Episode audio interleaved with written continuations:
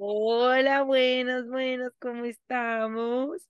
Bienvenidos y bienvenidas a un nuevo episodio de este podcast con una invitada ultra mega especial, súper ultra mega especial que tiene un proyecto precioso que se llama Me pasa igual. Ella es Sofi. Bienvenida. Sofi, no me sé tu apellido porque no me sé tu apellido. Tranquila, Liz. Mi apellido es Almanza. Me encanta. Almanza. Sofi Almanza de Me Pasa Igual. Y que es un proyecto que yo soy súper fan. Y la vi, la, pues, bueno, hablamos para hacer este podcast que también va a ser en, en es, es un remix de podcast. Ajá.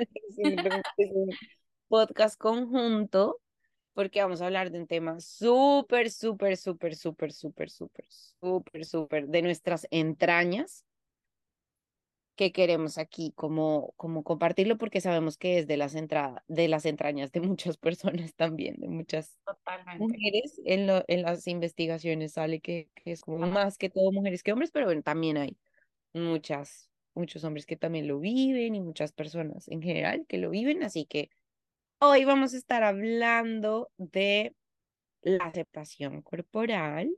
Pero Liz, yo también quiero que tú te presentes para las personas que escuchen Me pasa igual, entonces cuéntanos un poquito de ti, eh, quién eres, qué haces. Yo también soy ultra fan de la autopsicoterapia, me encanta. Un spoiler, Linis fue básicamente una supervisora mía en mi práctica en Pink Consultores, me enseñó muchas cosas de psicología clínica y em, me pareció una nota. Síganla, me parece espectacular. Entonces, Linis, cuéntanos un poquito también de ti y de tu proyecto. Claro que sí, Sofi, muchas gracias. Me encanta que podamos conectar de esta manera.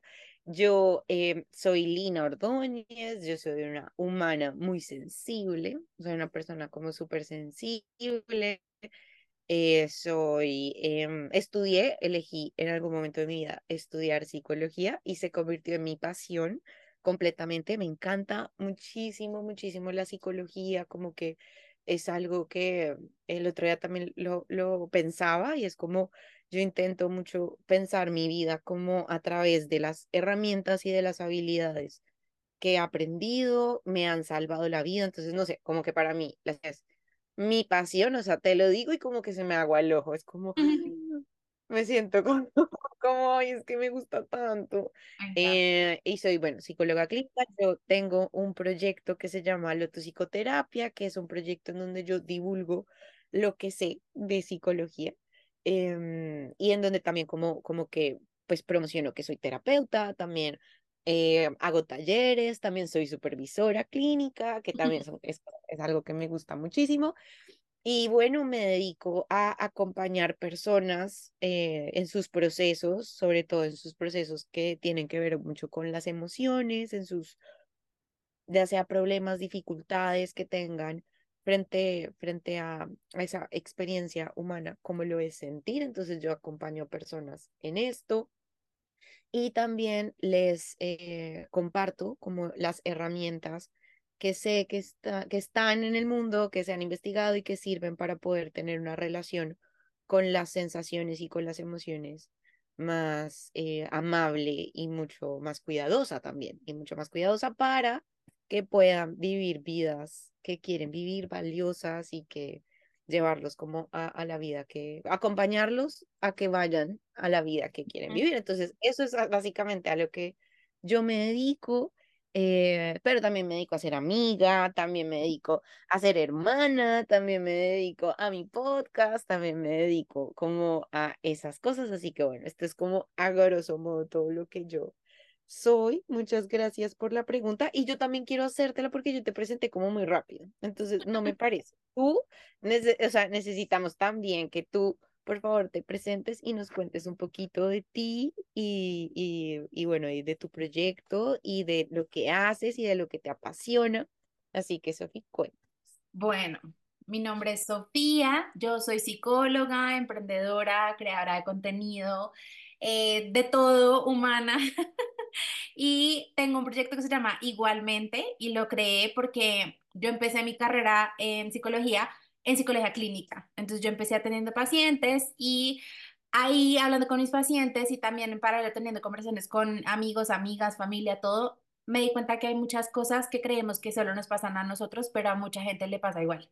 Entonces, pensé en una manera de como mandar un mensaje en forma de bola de nieve y masificar el cuidado de la salud mental y era como creando una cuenta en redes sociales y mandándome al agua para compartir conocimiento y también historias, porque creo que así es que conectamos. Entonces yo empecé contando mi historia con mi cuerpo, que es la razón de lo que vamos a hablar hoy en el podcast. Ah. Entonces yo empecé precisamente como hablando de todo mi proceso corporal y así fue que empecé a conectar con la gente y después lo fui como transformando a diferentes cosas. Entonces, no solo con el tema del cuerpo, sino también, no sé, con la tusa o con el estancamiento profesional o con todos los problemas que vienen con la montaña rusa de la vida adulta. Entonces, así se fue como di- diversificando mi contenido en redes sociales. Y después lo que hice fue como volverlo algo más tangible. Entonces, creé una línea de recordatorios andantes, que son sacos, camisetas, pines, stickers, pulseras, de todo con diferentes mensajes para promover el cuidado de la salud mental.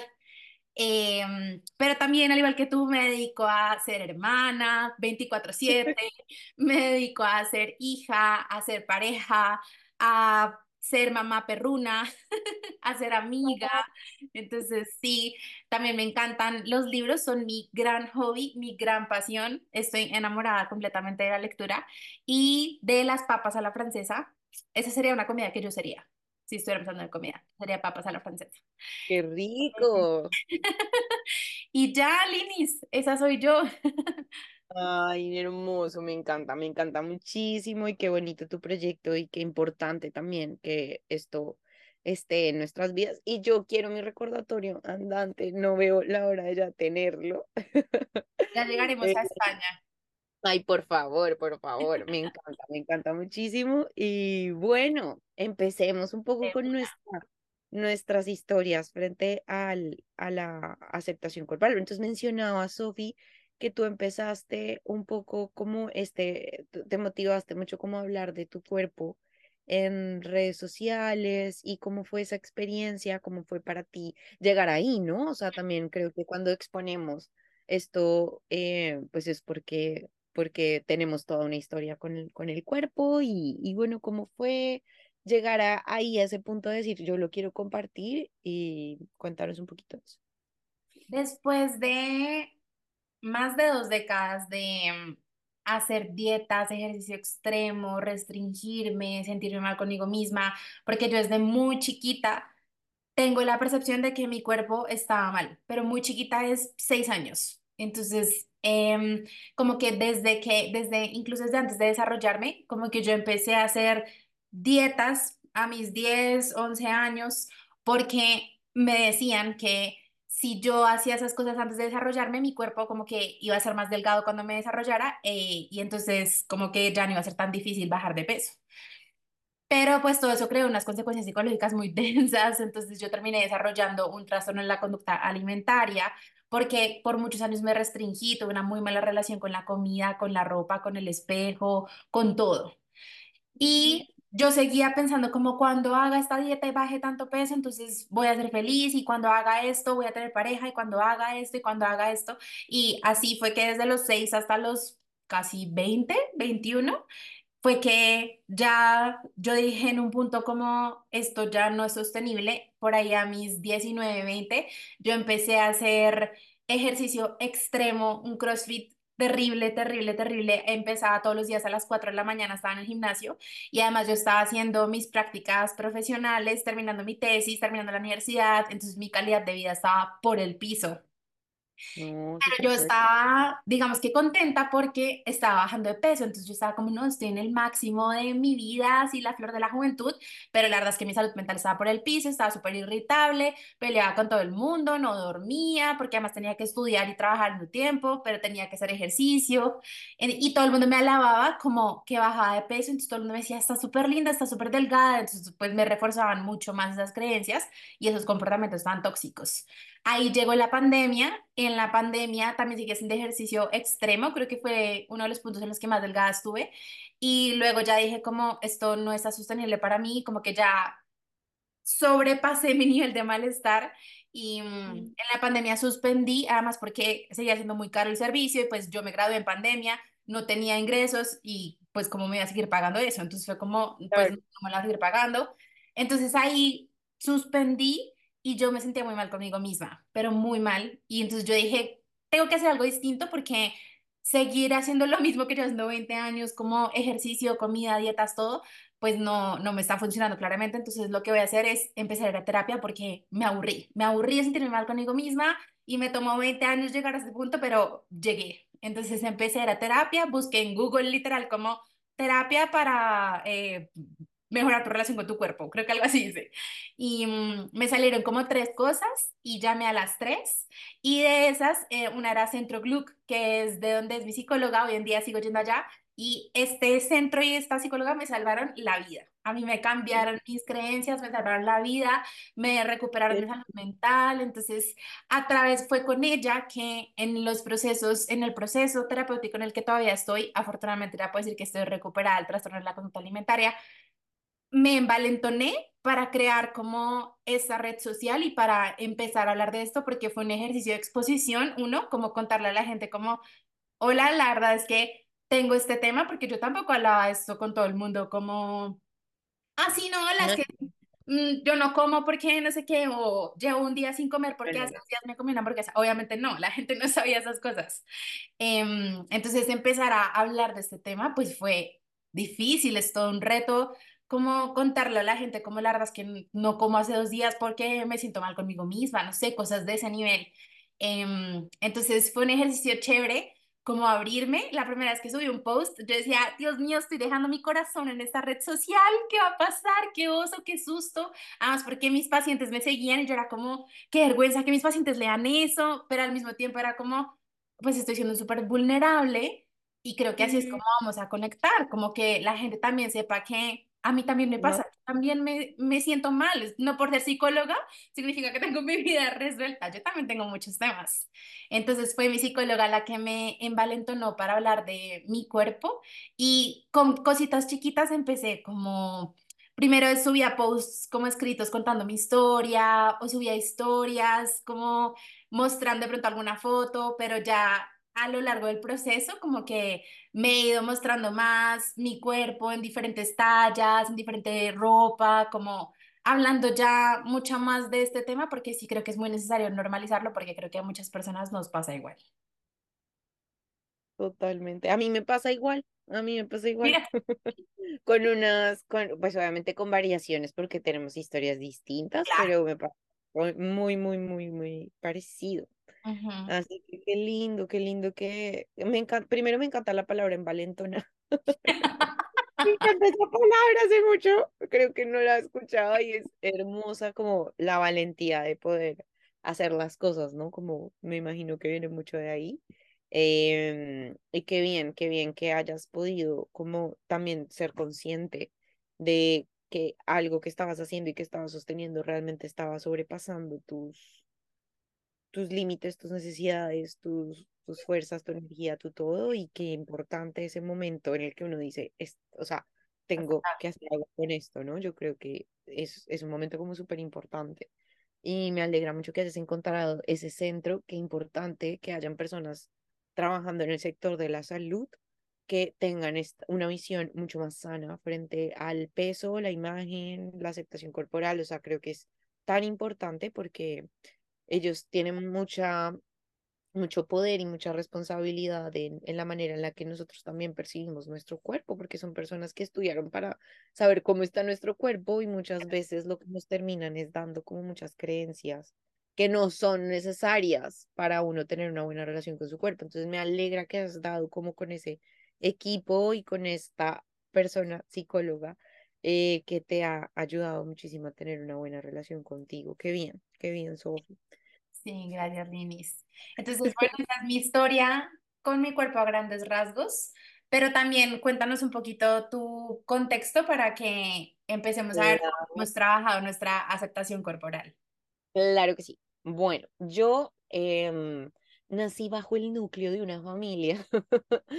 A mí me pasó que mi familia, o sea, la historia es la siguiente. Yo estaba estudiando psicología y había una materia que se llamaba ciclo de vida. Y nuestra profesora nos eh, ponía a hacerle una entrevista de una entrevista, e-, esto tiene un nombre, pero mira, ya ni siquiera me acuerdo porque yo no trabajo con eso, pero es como una entrevista demasiado a profundidad a los papás, em, porque es ciclo de vida, entonces estábamos viendo como lo primero del ciclo de vida, que era como la gestación, todo este tipo de cosas, entonces yo le tenía que hacer una entrevista a mis papás sobre mi, sobre, sobre mi, mi vida, mi nacimiento, si yo fui deseada, si no fui deseada, o sea, un montón de preguntas súper fuertes. Sí. Y mis papás, de una, mis papás, sí, me lo respondieron todo. Sofi, yo estaba haciendo esta entrevista y yo me encuentro un papel, o sea, estaba viendo también los registros de mi vida, ¿no? Como mis papás tenían, guardaban como esos folios, esos... Ajá, ajá, sí, sí, sí como esas cosas que guardan los papás, con todos los papeles de uno, porque antes nada era digital, y entonces en eso vi un papel que decía como Dieta Lina María Ordóñez Folgoso, 1998. Yo nací en 1993, yo tenía en 1998, no sé, o sea, no sé hacer la suma, pero hagan la suma. pero, eh, a ver, 93, cinco. cinco años, o sí, cinco o seis, no sé si era el 98 o el 99, pero era del 90, ¿sabes? O sea, una cosa del 90. Yo había nacido en, 1993 y para mí fue una cosa muy extraña tener esa dieta en la, en la mano. O sea, yo estaba muy pequeña, muy pequeña, como para que un médico haya aceptado que yo estuviera en una dieta. Claro. Total yo le pregunto a mi mamá, ¿qué es esto?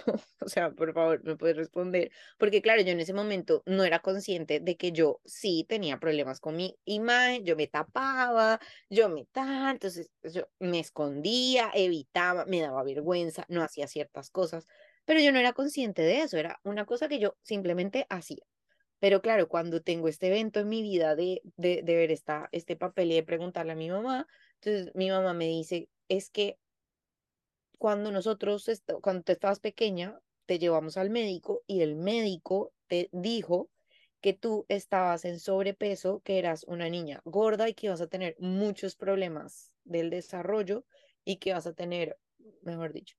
¿Y qué pasa? O sea, es que mm, una cosa tan chiquitita, o sea, efecto mariposa, o sea, una cosa tan chiquitita es como puede generar tantas, tantas cosas. O sea, mi mamá en su experiencia me decía que ella no se sentía buena mamá, porque como ella estaba siendo buena mamá, si su hija estaba tan gorda y su, el médico le estaba diciendo, o sea, ¿sabes? Como, como, como el médico, claro, y la responsabilizó de que yo estuviera gorda, entre comillas, y de que yo eh, estuviera como en sobrepeso para mi edad. Entonces, para mi edad en esa época, cinco años o seis, no me acuerdo, no sé, algo así.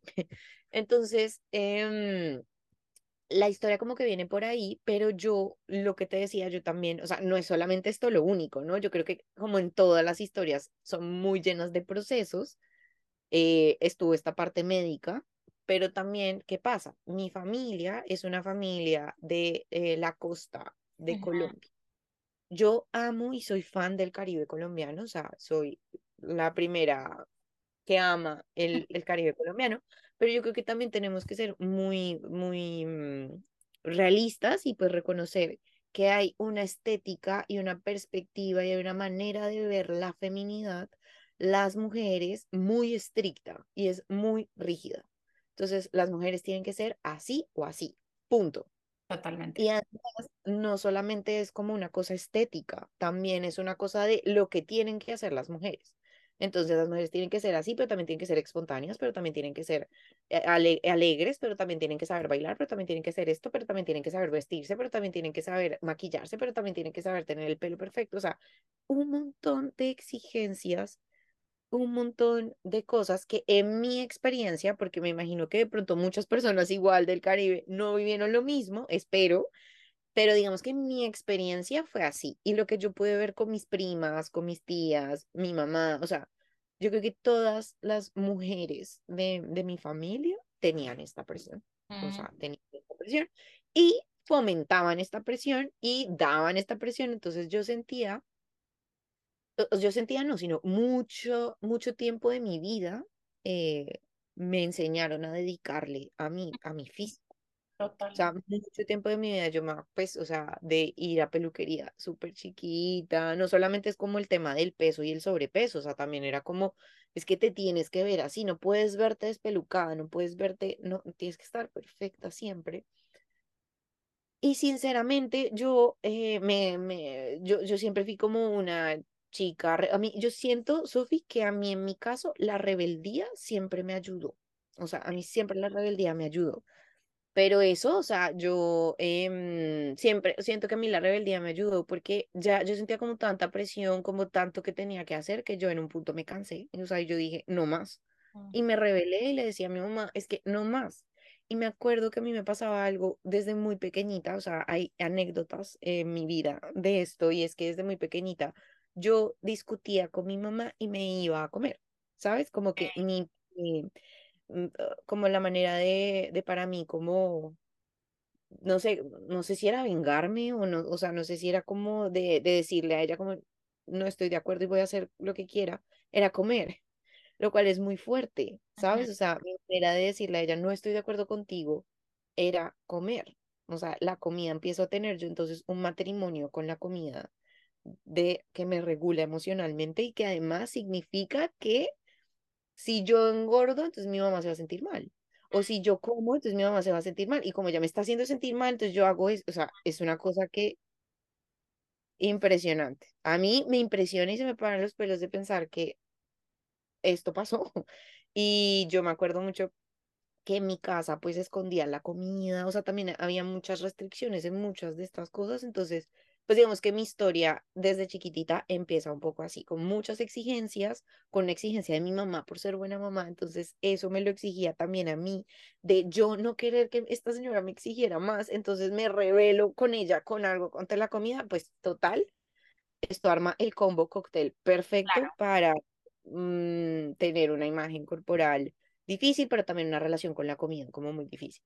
Yo eh, luego voy creciendo, voy creciendo, voy creciendo y me pasa que em, mi cuerpo, pues, o sea, es el cuerpo de un adolescente o es el cuerpo de una niña y pues el cuerpo pues no se parece a lo que, a lo que de pronto estéticamente estaba em, de moda ser. Y entonces a mí me, me eh, empiezo como a hacer millones de dietas, o sea, desde muy pequeñita hice como muchas dietas, pero ya llegó un punto en donde la rebeldía no me, no me, no me siguió y caí, caí en el tema de hacer muchísimas dietas, de ir, o sea, todas las he hecho, todas las he hecho que no las voy a nombrar porque no quiero promover eso, pero todas las que existen las he hecho.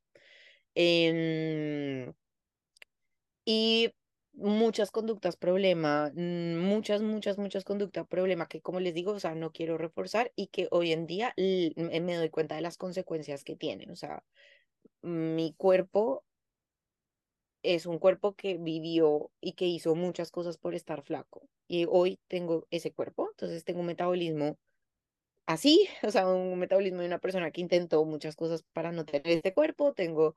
Eh, muchos problemas digestivos, bueno, no, la verdad no tengo demasiados problemas digestivos, pero sí tengo un par de cosas. Em, entonces, como que sea, yo hoy vivo como todas las consecuencias de todo eso. ¿Y qué pasó? Pues yo a raíz de esta, de esta entrevista que le hice a mis papás, me empecé a dar cuenta de, ¿y yo por qué me escondo? ¿Y yo por qué? O sea, el tema del cuerpo y el tema de la imagen corporal es tan fuerte que yo tuve novio eh, o pareja en general hasta muy tarde, ¿sabes? Hasta muy tarde, o sea, mientras mis amigas ya tenían sus novios y tal, yo nunca pensaba en eso porque yo, muy parecido a lo que tú mencionabas, que me pasa igual, me pasaba igual, que era el tema de yo no voy a tener novios y yo soy así. Entonces, claro, mi cuerpo se volvió como, cuando tú ya seas flaca, vas a tener. Cuando tú ya, entonces vas a tener. Y, mm, y entonces como que socialmente también hubo como ese atraso, diría yo, como de, de esas cosas que usualmente se viven y que tampoco son estrictamente necesarias, pero pues eran cosas que yo también quería vivir, entonces era, era como esa privación, entonces yo decía como, pero ¿qué me pasa? O sea, hay algo raro, o sea, yo de, hay algo raro, o sea, desde chiquitas hago dietas, me tapo, pienso que solo voy a tener un novio cuando sea flaca, hay algo raro, vamos al psicólogo. Entonces fui a, a mi psicóloga de, de ese momento, una persona maravillosa. Yo siempre digo que a todos mis psicólogos yo he pasado como por un montón, pero muchas situaciones no relacionales, sino contextuales, que he tenido que cambiar de psicólogo pues por puras cosas contextuales, pero si yo me llego a ganar algún día el Oscar, se lo dedico a mi psicólogo. Por dos, por dos. o sea, me han salvado la vida completamente, muchísimo, muchísimo. Y esta eh, primer, o sea, mi primera psicóloga con la que abor- abordé muchísimo este tema, eh, su forma de abarcar el tema fue a través de la terapia de exposición, que para mí fue realmente lo que, o sea, el cambio gigante que yo vi en mi vida fue a través de esta terapia de exposición e hicimos cosas súper fuertes, hicimos cosas súper rudas, o- súper, o sea, realmente fue una cosa como súper ruda todo lo que hicimos que yo digo como, wow, yo no puedo creer que yo haya hecho todo eso, todo eso. Y una de las cosas que yo hice, o sea, una de las cosas de mi terapia de exposición era publicar, o sea, una de las cosas que se hace en la jerarquía y tal, era publicar una foto en bikini. Y es una foto, o Gran sea, la y es una foto que, em, además, publicar una foto en bikini después de la terapia. Entonces era en Bogotá, en mi casa, en el espejo. O sea, no había razón para ponerte un bikini. Pero esa foto existe. De hecho, la puedo compartir. O sea, está por ahí. Es una foto como del 2015, creo yo. Eh, y el 2015, en la terapia, fue la primera vez en mi vida que yo me puse un bikini Ujú, una locura, ¿sabes? Como yo tenía ya veintitantos ujú, y, la primera vez en mi vida que me puse un bikini, publiqué esa foto, entonces fue, me di cuenta que muchas de las cosas que yo tenía en la cabeza eran completamente falsas, o sea, nadie me dijo gorda, nadie me dijo nada, nadie me dijo absolutamente nada de mi cuerpo, ¿sabes? Entonces fue la primera creencia que desbar- desbanqué, como mi cuerpo me avergüenza, o sea, la gente no le gusta, o sea, ujú. de hecho recibí un montón de cosas, em, o sea, sí, como muchas cosas de valiente, o sea, que igual mostrar un cuerpo tampoco tendría por qué ser Ser valiente. Ujú. sí, exacto, como que bueno, ya está, o sea, si quiero una foto en bikini es porque la estoy pasando bien y tal, pero digamos que en ese caso y por ese, por esa foto como tal, em, como que re- recibí muchas cosas que me hicieron ver que yo tenía muchísimas creencias y que esas creencias venían de una sociedad que te exige ser una cosa muy rígida y muy específica y que, y que también pues era como algo que era más grande que yo, o sea, también lo que te decía, o sea, como el tema médico, el tema cultural, el tema em, de, de esta relación con mi mamá, o sea, como muchas cosas como tan, tan fuertes y tan, y, y tan, o sea, que, que, como dice la película de Nothing Here, I'm just a girl, o sea, yo era solo una niña, yo era solo una Pequeñita que literal. no podía controlar eso y creo que todas somos solo unas personas que solo queremos vivir la vida y que no podemos controlar todo lo que está alrededor para que tengamos esta exigencia tan grande con nuestro cuerpo. Entonces, esa es mi historia. Desde ahí empecé a exponerme, desde ahí como que lo hago, ya no publico fotos en bikini, porque, pues bueno, porque a lady, ah, mentira, no por eso, sino porque, pues porque bueno, no me gusta ni está bien, porque válido. hago otras cosas y como que hago otras cosas, pero sí, em, sí me, me parece importante poner mi cuerpo em, a la luz porque mi cuerpo merece ser visto, merece ser celebrado, merece ser digno, es digno de placer, es digno de disfrute, entonces a veces sí comparto como cositas sobre, sobre eso y esa es toda mi historia. No sé si me demoré mucho. No, yo creo que en cada historia hay cosas con las que uno conecta. Entonces, por ejemplo, escuchándote pensé mucho en Sí, creo que es una situación que todas las mujeres tenemos que vivir y es la violencia estética. Todas las mujeres vivimos bajo esa lupa en la que tenemos que estar eh, perfectamente peinadas, a la moda, con la ropa espectacular, maquilladas y así y así. Y entonces estamos bajo la lupa de la sociedad y pues es muy difícil vivir así. Y encima sumarle la gordofobia y entonces vivir en un cuerpo no normativo y entonces a mí de pronto los bikinis que todas mis amigas usan, las tallas no me quedan o si yo uso un bikini, mi cuerpo como el de mis amigas, ah, ah, yo me voy a fea, entre comillas, sí, como que sí creo que nos hace más difícil el desarrollo em, estos conceptos de la sociedad, desafortunadamente. cien por ciento Y cien yo- por ciento siento que, mm, que no podemos obviar que, que sí, que es verdad que las mujeres lastimosamente crecemos, o bueno, las personas que nos identificamos también como, como mujeres en general, em, pues sí vivimos con un montón de exigencias, que yo, la verdad, yo sí tengo mucha esperanza, porque yo creo que cada vez más se está hablando de este tema y cada vez nos vemos más, em, como, como que nos veo con mucho más caminando y habitando el sendero de la aceptación y a mí me da muchísima esperanza porque no puedo esperar más a las próximas generaciones que puedan llegar a no tener este tipo de cosas y a disfrutar la vida y encargarse de poner su tiempo en otras cosas, a pesar de que igual queda mucho. O sea, las cosas sí han cambiado, pero siguen. Porque sí, falta mucho, falta mucho, falta mucho, falta muchísimo.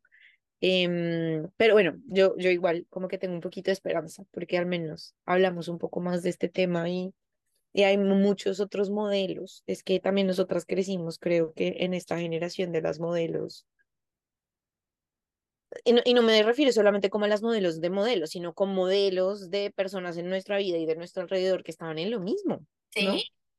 Eso, creo que eso es una, algo importante a rescatar y es como entender que, por ejemplo, nuestras familias crecieron en otra época, con otras creencias, probablemente en sus crianzas también les enseñaron eso, ¿sabes? Como que hay razones por las cuales se han mantenido estas creencias y nos las han seguido enseñando a nosotras, pero también creo que hay algo muy valioso que podemos rescatar de nuestros em, procesos mutuamente, son dos cosas. Una, que las dos como que nos hemos cuestionado como nuestras propias historias y es, ¿por qué yo todo el tiempo me estoy tapando? ¿Por qué yo todo el tiempo quiero hacer como una dieta? ¿Por qué yo tengo todo el tiempo este pensamiento de que cuando sea flaca voy a ser más feliz o mi vida va a ser mejor, como cuestionarnos de dónde vienen esas creencias y qué impacto están teniendo en nuestra salud física, mental, en nuestro desarrollo de vínculos, como que esto permea absolutamente todas las áreas de nuestra vida y no nos damos cuenta, simplemente creemos que si dejamos de comer una hamburguesa, entonces no nos vamos a engordar y entonces vamos a ser felices y no nos damos cuenta de todo el efecto que esto tiene porque es un efecto dominó. Entonces creo que esto podría llevarnos a el siguiente punto como del podcast y es hablar de esos do's and don'ts en el proceso de la aceptación corporal.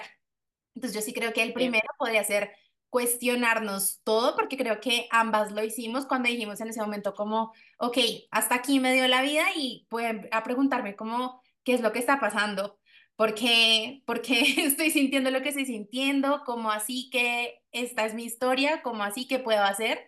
Y eso me lleva al segundo y es levantar la mano y pedir ayuda a profesionales porque afortunadamente hoy en día hay muchos profesionales de la salud que como que tienen otras creencias y nos ayudan a desbaratar muchas, muchos prejuicios y muchas cosas, mucho desconocimiento, porque también este prejuicio, bueno, este y todos los prejuicios están basados en la ignorancia, entonces no sabemos cómo en realidad que tener sobrepeso no significa estar enfermas, estar delgadas no significa estar saludables, o sea, hay muchas cosas que tenemos que aprender y desaprender. Y estoy de acuerdo contigo, Linis, en que el trabajo afortunadamente ya empezó y afortunadamente hoy en día, no sé, cada vez que yo veo una creadora de contenido o un creador de contenido que habla de eso, es como, wow, qué bueno, cada vez somos más personas las que Solo. nos ponemos, claro, exacto, nos ponemos la 10 y hablamos y cuestionamos y en conversaciones familiares y en podcasts como lo estamos haciendo tú y yo y en diferentes cosas de la vida, como que sí se está hablando, pero claro que todavía hay mucho trabajo por hacer. Em, pero bueno, yo creería que esos son dos do's que podemos rescatar. ¿Qué piensas tú? Totalmente, o sea, pienso completamente igual pienso completamente igual, o sea, yo creo que lo primero es cuestionarse eso. Yo creo que también estaba, estaba pensando mientras te escuchaba que muchas veces en nuestros propios círculos sociales como que vamos aceptando cosas que sabemos que de pronto no son lo más natural. Entonces, por ejemplo, uno ve como a la amiga como diciendo, no, es que estoy en una dieta y eh, no puedo comer a tal hora o no puedo comer tal cosa o tal. Y, y pues digamos, obviamente esto pues con mucho cuidado, pero es como el poder mostrar como, como, no, no, no digo esto para que la gente le diga cosas a la gente, sino como el poder reconocer como que esas conductas sí. son muy restrictivas, son conductas muy rígidas y que digamos que también elegir uno cómo comportarse cuando alguien le, le está comunicando eso. Siento que es muy importante, pero yo sí creo que el tema de ser consciente es difícil porque es como tan, está tan en nuestra sociedad, está tan, tan, tan, tan pegado a nuestra sociedad que a veces puede ser muy difícil distanciarse. Y yo quería por eso también decir que en una parte a mí también la rebeldía me ha ayudado mucho. En este caso, porque es como, pues, porque yo tengo que ser, o sea, porque yo tengo que verme así, porque me tengo que sentar así, porque tengo que tener yo el pelo como la gente quiere que yo lo tenga, porque tengo que tener yo la estética que la gente que yo que, que la gente quiere que yo tenga. O sea, yo también puedo decidir en mí. Y siento que este es un llamado para que las personas puedan preguntarse eso. O sea, ¿por qué tú tienes que verte más flaca? ¿Para ¿Por qué? ¿No? Como que creo que de pronto es un do. O sea, en, en esto de ser consciente es como un do. O sea, pregúntate cuál es tu Sí. Relación con la estética, cuál es tu relación con, con esto, cuál es tu relación cuando otra persona dice que está en lo mismo, cuál es tu relación cuando alguien da esas reglas y dice cómo es que tiene que hacer, o sea, es como preguntarse un poco eso y levantar la mano 100%, o sea, pedir ayuda. Es demasiado, demasiado importante, es una habilidad salvavidas y, y sí, o sea, creo que es de los mejores dos. Sí, total. Creo que de la mano de ese do de levantar la mano, incluso también está muy relacionado con el de cuestionarse todo, es darse cuenta que en realidad no hay por qué vivir así. No tenemos que normalizar como el hecho de no puedo ir a comer con mis amigas porque estoy a dieta o no puedo, no sé, ir a la playa porque Mm, el vestido de baño no me queda como me debería quedar supuestamente, como que hay muchas cosas que tenemos súper normalizadas y es como, obvio, obvio no, no voy a salir a, a salud, obvio no voy a salir a hacer tantas cosas con mi vida social porque eso como que implica algo de pronto en mi estilo de vida que creo que hay que cuestionarse si es verdaderamente saludable tanto para tu salud física como para tu salud mental. Y entonces darse cuenta que estamos replicando también creencias y comportamientos muy violentos con nosotros y nosotras mismas. O sea, mm, creo que como crecimos con esos ejemplos, de pronto uno no lo ve como tan mal como, ah, no, nunca más volví a comer un carbohidrato, no sé. Pero pues no nos damos cuenta ni reconocemos como que eso en realidad es un discurso muy violento y que está bien comer carbohidratos, como que una comida, un alimento por sí mismo, pues no engorda. Eh, que el carbohidrato tiene una función, que te da energía, que también está la nutrición emocional, entonces hay alimentos que son para el cora literalmente, como cuando uno los quiere comer le da felicidad, entonces creo que empezar a también verlo todo un poquito y darse cuenta que estamos replicando muchas cosas que de pronto ya no nos funcionan, va muy de la mano de ese dudo de levantar la mano y de cuestionarse. Totalmente, yo creo que también... Eh por ejemplo, escuchándote, ha pensado como en cuando nos tapamos, o sea, a, mí, la verdad me cuesta mucho eso porque yo lo hago mucho y siento que taparse no es, no es algo que uno, no es, o sea, taparse no es como que tengas una herida abierta, que tápatela porque te va a entrar algo y te puede dañar, pero es como, como no andar con el mundo por, como si tuvieras la, heridas abiertas que tienes que tapar, o sea, es algo que tu cuerpo puede ser visto y que no está mal que esté visto. Em, quería decir eso. Sí, total. Creo que eso a muchas personas nos pasa igual, como yo me siento en un sofá y yo busco un cojín y me lo pongo encima. Yo no puedo estar así sentadita, normalita, y es como, wow, o sea, eh, como así que esto no lo hace todo el mundo, ¿sabes? Como que cuando yo me empecé a dar cuenta de eso era como, ah, wow, yo estoy tapándome algo inconscientemente porque yo pienso que mi cuerpo está mal, o que me va a sentar en una reunión y me van a juzgar, y porque yo estoy segura, estoy hipervigilante que la gente va a estar hablando de esto, porque uno tiene el tiempo, todo el cerebro y la energía enfocada en el cuerpo, el cuerpo, el cuerpo, el cuerpo, el cuerpo, y, y hay más cosas. Total. Un dus es este, ¿no? Como el cuestionarte la relación que tienes con todo, como incluso con la ropa, o sea, con la compra de la ropa, por ejemplo, o sea, yo creo que em, pasa, pasa mucho que, que compramos ropa, o sea, a mí me pasaba como que compraba ropa de, otras tallas para em, no, para seguirme tapando. o sea, básicamente como que compraba tallas mm, dos veces más grandes. Sí, eh,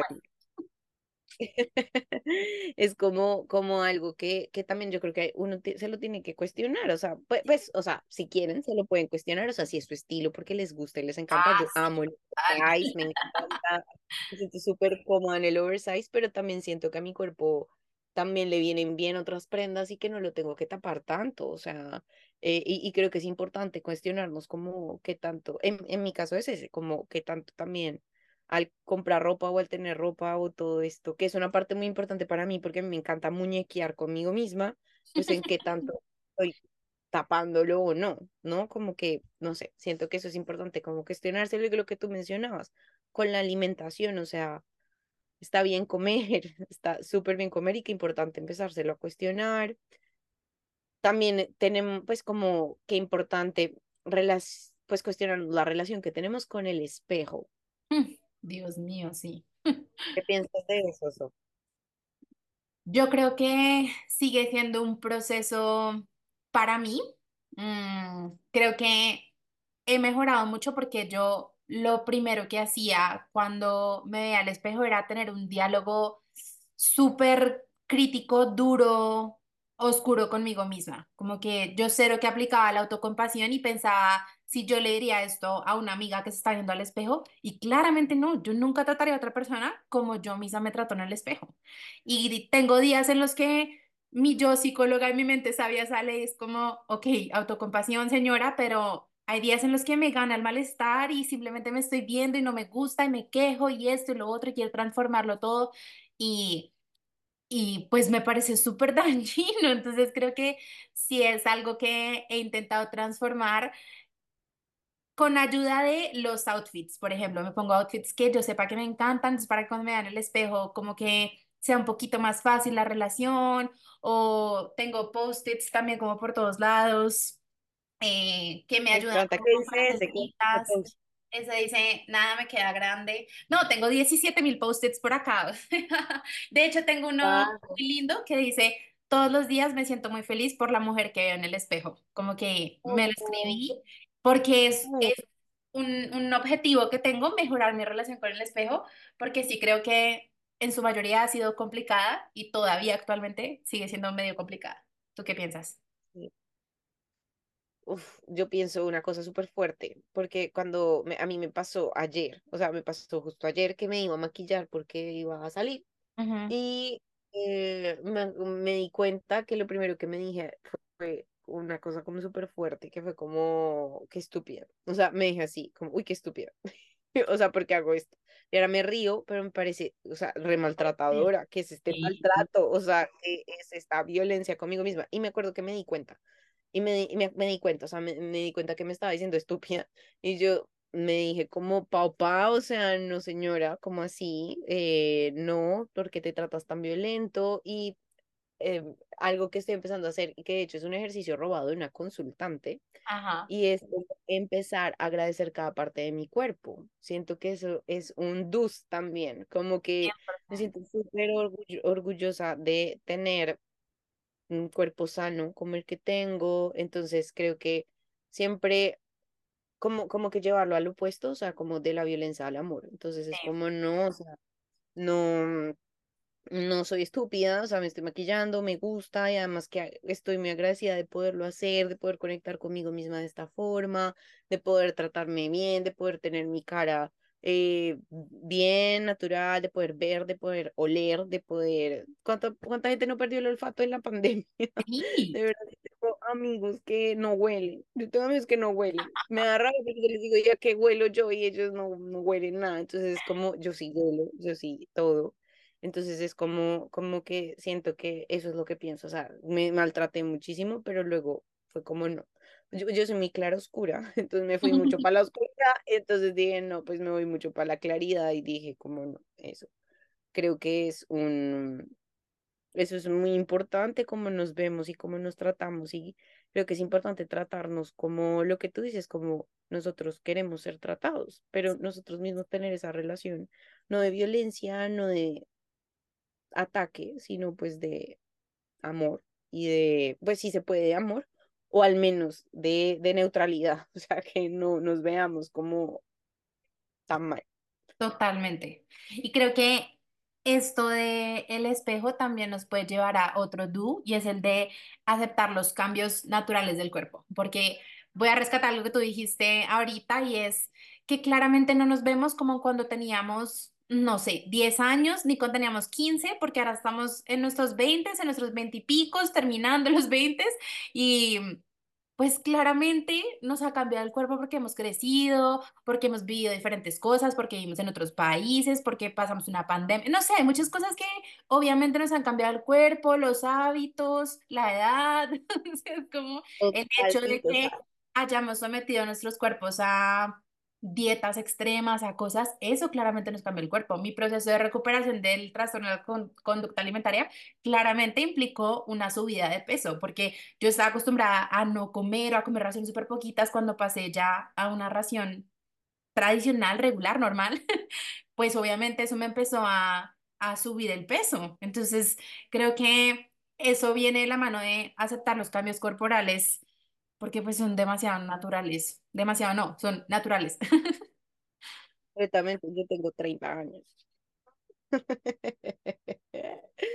tengo 30 años, es demasiado, demasiados años. Y yo he tenido 30 años este cuerpo y este cuerpo ha cambiado demasiado, demasiado, demasiado, demasiado, demasiado, demasiado, demasiado, demasiado, demasiado, demasiado, demasiado muchísimo. Entonces es como algo completamente natural y ha cambiado porque sí he hecho muchas cosas para que él cambie, como lo que hemos hablado, como de lo de estas conductas, problema que en algún punto de mi vida tuve, han tenido cambios, pero también yo que ahora pues que tengo 30 años, que tampoco son demasiados, pero, pero sí me he podido dar cuenta que mi cuerpo ha cambiado muchísimo, que por ejemplo, y en cosas no solamente estéticas, sino yo, mi energía no es igual a la de antes, o sea, antes me quedaba despierta, podía, podía quedarme despierta todo un día y una noche, o ahora no, o sea, ahora no, no lo puedo hacer y digamos que si eso cambia y lo aceptamos, pues ¿por qué no cambiar, por qué no aceptar que también nuestro cuerpo cambia y va a seguir cambiando?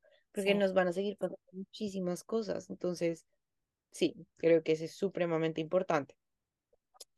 Y hablando de eso, creo que es muy importante, otro do es tener una buena relación, o bueno, aprender a tener una relación diferente con los cambios.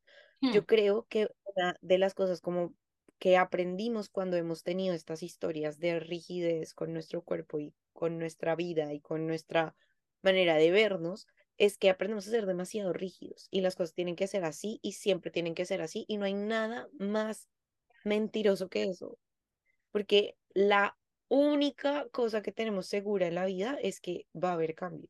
Entonces, qué importante que podamos tener una relación diferente con los cambios y acompañarnos en las dificultades. O sea, obviamente los cambiar es, es difícil, es feo muchas veces y hay, que acompañarse, o sea, a que esos de pronto no son tan chéveres, pero tener un estilo mucho más de acompañarnos en vez de, de exigirnos, como, como en vez de la negación de las cosas, ¿no? En vez de negarnos que las cosas pues pueden cambiar. Entonces creo que eso, no sé qué piensas, pero lo, lo veo así. Sí, creo que también va muy de la mano como con esto de la edad, ¿sabes? Como como que, no sé, cuando tengamos 40, 50, también nos va a dar duro si no trabajamos desde ya esta relación con el cambio, porque nuestro cuerpo se va a ver distinto, vamos a envejecer, vamos a tener arrugas, no sé, como diferentes cosas, que creo que hay una frase que me encanta, que creo que la vi en una película, en una serie, ya no me acuerdo, ah, en una serie, en una serie, que decía que todas las personas tenemos el privilegio de ser jóvenes, pero no todas tenemos el privilegio de ser viejas. Y creo que eso hay que valorarlo mucho porque hay muchas personas que perdemos en el camino, que no llegan a tales edades y todas tenemos como este miedo a seguir creciendo, envejeciendo cuando hace parte, es, es de lo más humano que hay y solo nos damos y nos damos palo y tratamos de tener el cuerpo de nuestros 15 y nuestros 20 y es como, Dios mío, hay que reconocer cada etapa de la vida con lo que trae y hacer lo mejor que podemos con lo que tenemos, pero cuidando nuestra salud física y mental a capa y espada.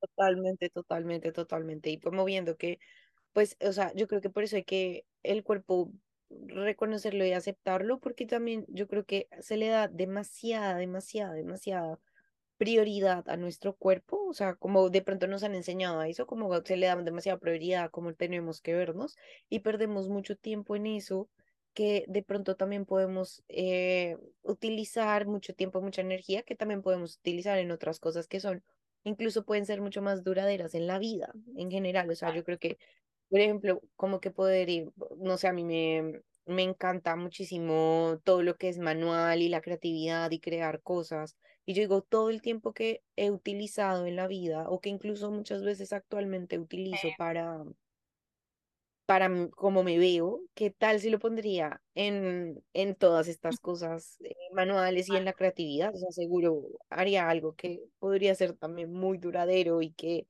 eso, cuando tenga 50 años, puedo seguir siendo creativa y puedo seguir haciendo cosas. Em, no sé, como el darle, como que queremos que crezca en nuestra vida. Queremos que crezca la belleza, pues es muy importante porque la belleza es un valor. Para mí, por ejemplo, es un, es un valor. O sea, yo me, me encantan las cosas bellas, pero no bellas porque sean flacas, porque creo que es la diferencia. Tener como esa, esa en psicología, o sea, lo llamamos discriminación, o sea, como que hay que discriminar un poquito como que es una cosa frente a la otra. Entonces es como yo creo que sí hay que diferenciar que la belleza eh, puede ser muchas cosas más, sea, la belleza es como quizás admirar que algo tenga como una buena composición o una proporción, que sea los colores, o sea, creo que hay muchas cosas en la belleza que son como admirables y que no necesariamente tienen que ser de ser flaca o ser gorda. El otro día, bueno, estoy en, en, en Estados Unidos en este momento y el otro día estaba en un Victoria's Secret. Y yo eh, pues entré porque vi que Victoria's Secret ha cambiado un poco sus ideales y ya no son como para personas eh, flacas, supermodelos, ángeles de Victoria's Secret. Y me di cuenta, o sea, y tienen unas modelos, o sea, Sophie, yo enamorada, yo decía, qué hermosas, todo se les ve perfecto, se les ve, o sea, pero no se les ve perfecto por flacas o por como, es como con una confianza, con una como con una sensualidad tan bonita y, y me parece que eso es súper bonito. Y también otra cosa que iba a decir es que a mí me gusta mucho el plan museos, no sé, me relajan los museos, como que son lugares con cuadros bonitos, no sé, me encanta. Y eh, como que uno se puede dar cuenta como de verdad la imagen de la mujer ha cambiado demasiado. Entonces tú ves a Venus como la han pintado durante toda la vida y Venus tenía pancita y es hermosa y es como, de verdad, a mí me parece la representación de la estética femenina más bonita que hay en el mundo. Y es como con una imponencia y ella es grande y ella es, eh, bueno, es alta, que eso es como uno de los de, las cosas de la estética que, que, que, promociona el mundo, pero como que siento que es tan bonito. Entonces es eso, es como también creo que en el en otro do es como aprender a ampliar la perspectiva de la estética como que lo bello no tiene que ser flaco, o sea, lo bello es millones de cosas más. sí. A mí eso me devuelve tanto la fe en el mundo, como ir en un, voy caminando por el centro comercial y veo un maniquí que no es un ángel de Victoria's Secret y es como, Dios mío, gracias a Dios, es representación de más tipos de mujeres en el mundo y más tipos de personas, porque no solo hay maniquís de diferentes contexturas de mujeres, sino también de hombres, y eso a mí me devuelve la fe en el mundo, me da paz, me tranquiliza, porque es como, ok, soy aceptada en este cuerpo y en esta tienda por lo menos, y probablemente, por ejemplo, uno de mis hobbies es ir a comprar ropa, y me pasa que me encuentro muchas tiendas en las que las tallas grandes, supuestamente grandes, no me quedan, y yo nunca pensaba como de pronto esta talla no es la talla que dice que es, sino que yo pensaba, me subí de peso, me engordé, como si eso fuera algo terrible, como si haber cambiado mi cuerpo hubiera sido algo terrible y yo pensaba que todo estaba mal conmigo, porque para mí la noción de un cuerpo grande era errónea, en vez de aceptación corporal. Em, entonces sí, eso me devuelve la fe en el mundo y, y solo quería resaltarlo. Fantasía y también me da muchísima esperanza y me dan ganas incluso también de probármelo. Sí, sí, como sí, sí. cosas porque me parece muy bonita. Y también siento que, como hablando de todo esto, me parece como, con, con lo que decía de la creatividad, me parece que también otro do es que podamos ampliar nuestra perspectiva de la belleza y que también podamos relacionarnos con los demás piropeando cosas que no sean solo estéticas, Ay, sino sí. que también puedan ser cosas que son incluso como más duraderas y, y, y cosas que, que sí que no se vean. Entonces, a mí me encanta muchísimo como cuando a mí me piropean y me dicen como qué tierna eres. A mí me, me parece que la ternura es hermosa y me encanta que me digan tierna. Y me encanta que me digan creativa y me encanta que me digan como un montón de cosas que no necesariamente son como qué guapa eres, qué hermosa eres o qué flaca estás, o que no es un piropo, además. Sí, sí, sí. Eh, entonces es como, como eso, no sé si a ti te pasa lo mismo, no sé si te pasa igual. Me pasa igual.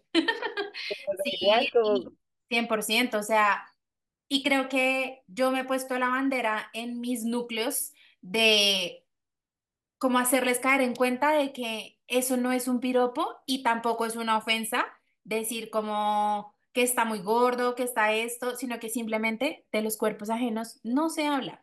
Si uno no pide esa opinión, no se habla. Y es aprender a decirme muchas más cosas. ¿Qué nota? Pasar tiempo contigo y hablar contigo porque eres súper inteligente, tienes una perspectiva de esto, una nota, me enseñas esto. No, enriquecedorcísimo. A mí díganme eso todo. Es como, gracias, me parece muy chévere.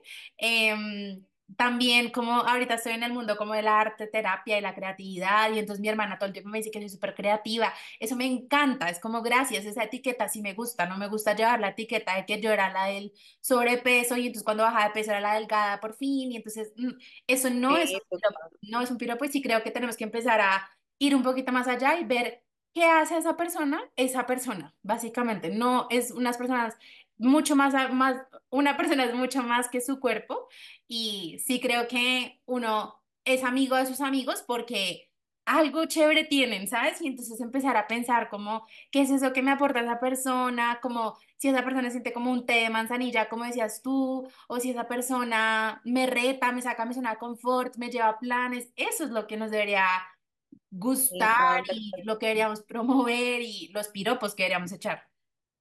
Tal cual, tal cual. Y también esto que dices, como de- no se opina de los cuerpos ajenos, ni para bien ni para mal. O sea, es una cosa que ni para bien ni para mal. O sea, que uno puede ver a la amiga y la amiga está preciosa, espectacular, se le ve un cuerpazo.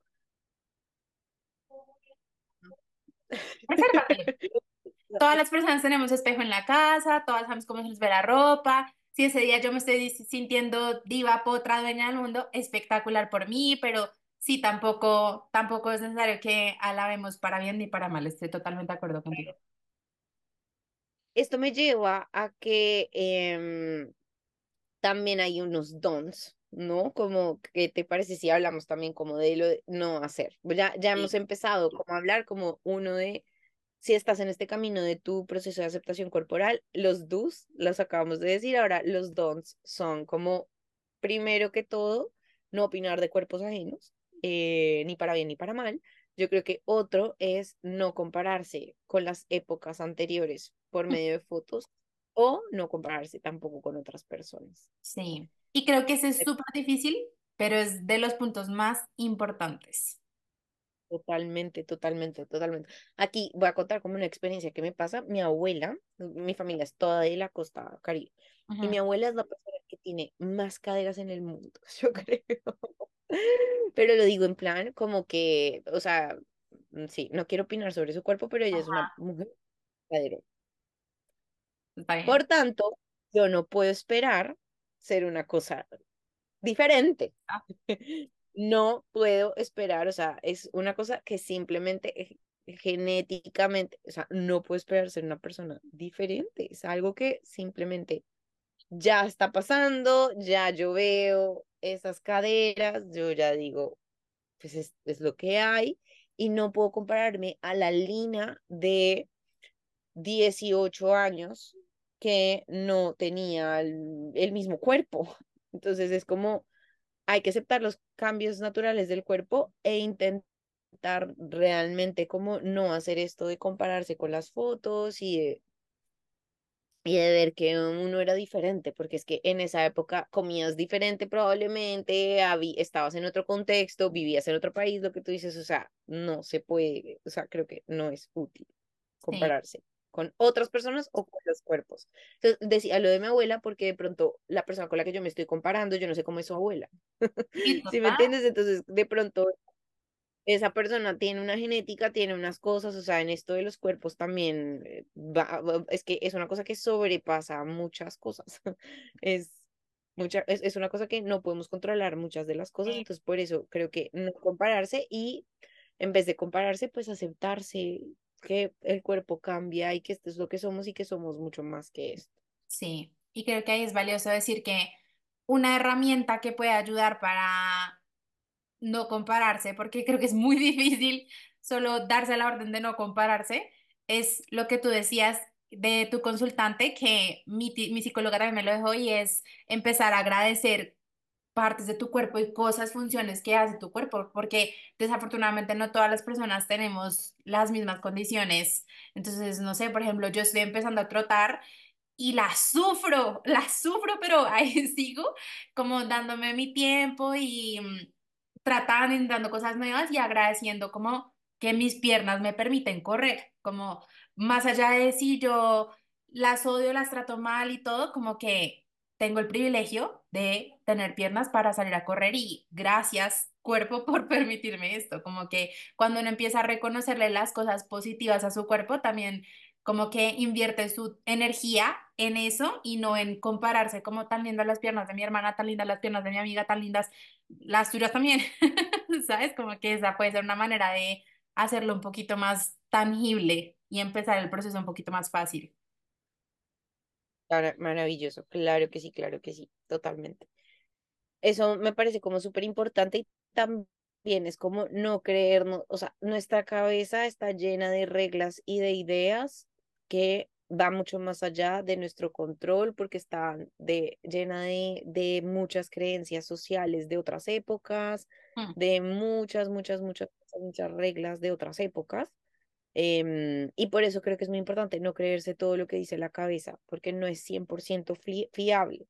¿Sabes? Cuando nos comparamos, de pronto no hay que escuchar tanto a la cabeza, porque no es 100% fiable la información que nos da, porque no es 100% fiable la información que nos decimos, como es que eres esto, es que eres lo otro, no, tú eres, tú eres, eres todo, eres absolutamente todo en el mundo eh, y no eres solamente eso que te dice tu cabeza en un momento específico, entonces creo que es importante también, eh, y por eso es importante acudir a un terapeuta, porque justamente creo que hay habilidades psicológicas que nos permiten crear esa distancia con la cabeza, entonces por eso, por eso hacemos hincapié de que levantar la mano y decir ayuda a un profesional es supremamente importante, como también por esto.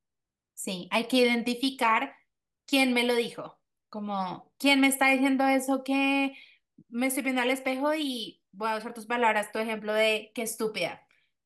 ¿Quién te dijo que de pronto usar maquillaje y arreglarte era estúpido? que te ibas a ver estúpida, ¿sabes? Como empezar a cuestionarse lo que decíamos al inicio del podcast, creo que sí va muy de la mano con no creerse todo lo que nos dice la, la mente. Total, total, cuestionarlo muchísimo. de, bueno, además de cuestionarlo, también es como vivir más en el presente, es como soltarlo y ya está. Pero es eso, como no creernos todo lo que, lo que pensamos. Y también creo que eh, hay algo muy importante que no sé si con esto cerramos un poco el podcast que es como adelgazar no tiene que ser el mayor propósito de tu vida. me encanta que hagas Si tan solo me pudieran ver las personas que están escuchando el podcast. Yo lo pongo en vídeo, yo lo pongo en vídeo, así que te van a ver. Pero si quieres, no sé, si quieres. Sí, sí, sí, sí, sí, está bien, está bien. Entonces eso, es como, como que alcanzar no tiene que ser el propósito de tu vida, no es lo más importante de tu vida y poner todos tus esfuerzos, energía, toda tu cabeza, mente, cuerpo y corazón en adelgazar, mm, no, no, no, tiene, que, no tiene que ser así.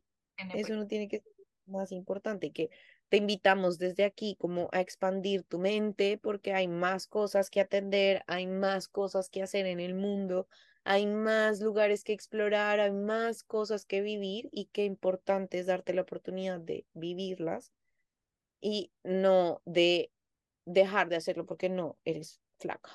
Sí, sí. Hacer todo lo que te nazca por y para tu salud física y mental, como trayendo todo el bienestar posible en el cuerpo que tienes hoy, con las cosas que tienes hoy, no intentando cambiarlas porque en el pasado fueron así o para que en el futuro sean así, sino viviendo el día a día con el cuerpo que tienes hoy, agradeciendo, reconociendo, trabajando y, y sí, vayan a terapia.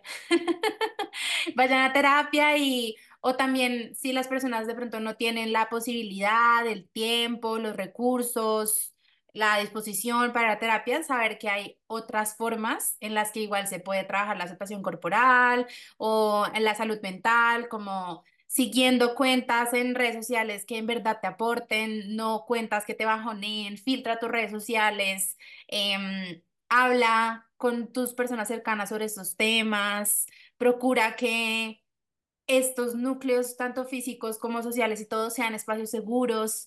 Em, aprender a poner límites creo que también me parece importante y de hecho eso podríamos ser como otro podcast más adelante.